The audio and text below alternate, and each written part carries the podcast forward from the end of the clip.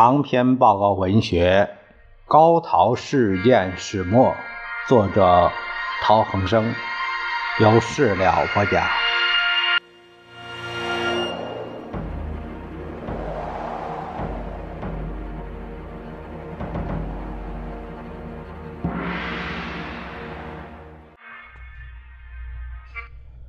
第九章，呃，第五节。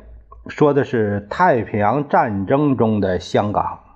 一九四一年十二月七日，星期天清晨，夏威夷当地时间这是，日本未经宣战突袭珍珠港，美国在太平洋地区的主要的海空军基地损毁美军。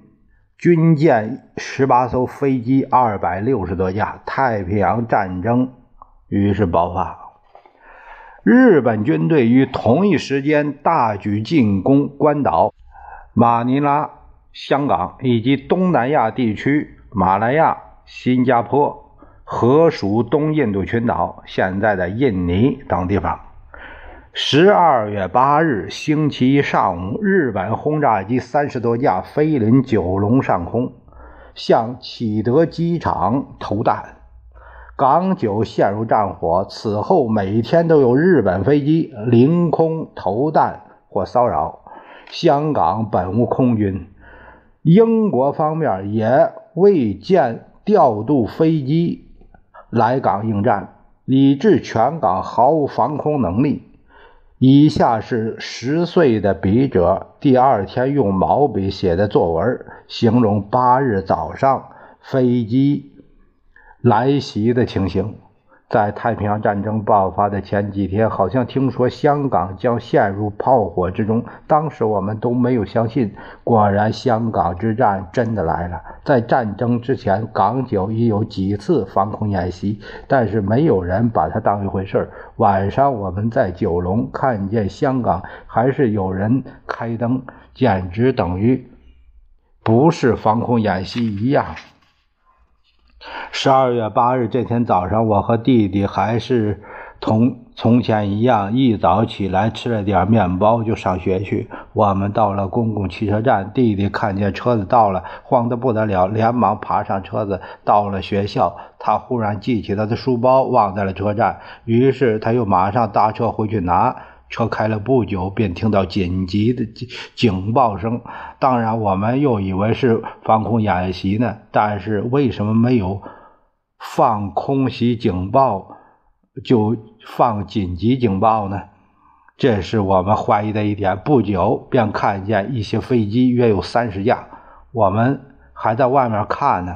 一会儿听见许多爆炸声，一架飞机俯冲下来，在不远的地方丢下一颗炸弹。我们定了定神儿，才看见飞机翅膀上有个红点子，原来是日本飞机。于是我们慌慌忙忙跑进教室。机枪声、爆炸声更响，但是我们还未明白是真的是假的。也许是假日本飞机，因为假使是真的，为什么高射炮不打飞机呢？假使是真的，为什么一架飞机也不上空去迎敌呢？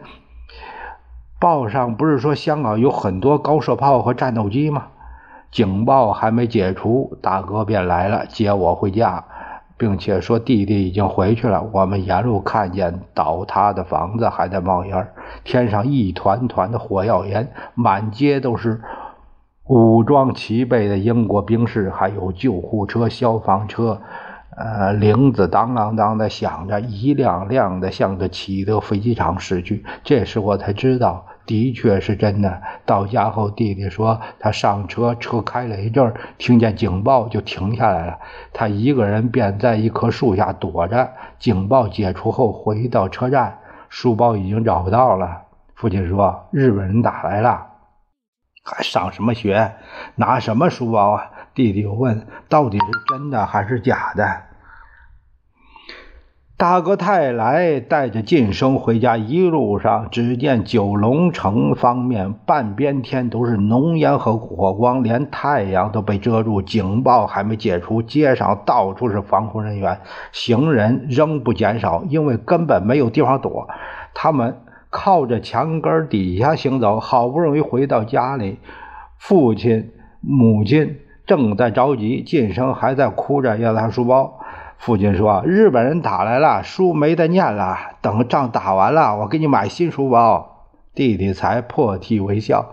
大哥连忙再找学校接我回家。十点钟，呃，警报解除。父亲叫大哥去打听有没有船去澳门或其他地方，结果因为轮渡管制不能过海，无功而返。他在街上听到一些传闻：日本于八日零时起对英美荷三国宣战；第二，日本陆军与英军已在新界开火，启德机场被炸，中航六架及欧亚机一架飞机均毁。九龙城及深水埗被炸，死伤百余人。第四，日机呃散画片传单，上面画的日本兵和印度兵握手为礼，表示亲善。原来日本陆军二十三军第三十八师团师团长是佐野忠义中将，三个连队早已在深圳边境集结候命。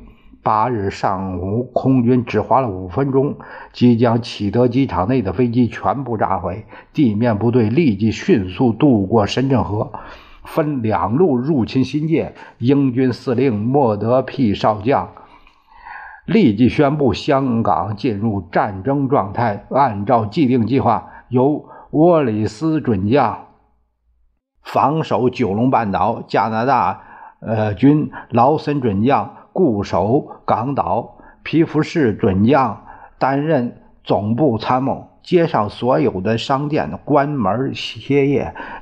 英军的大卡车接连不断的经过弥敦道，向前线飞驰。防护团员走来走去，街上行人众多，许多都带行李，到到处乱撞，惊恐万状啊！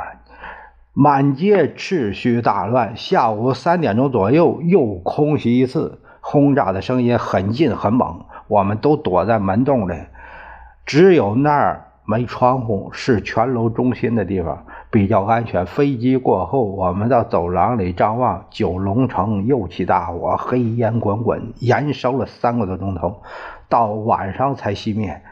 据看门的人说，日机炸了两个塑胶厂。警报解除后，由九龙城向这边来的人更多了，在亚杰老街上形成一条漫长的人流。我们站在走廊上眺望，只见无数的人头在蠕动，像一条长虫爬行似的前进，直到深夜才清静下来。那天晚上，港九的灯火管制异常的好了起来，也不用防空人员严厉的督促了。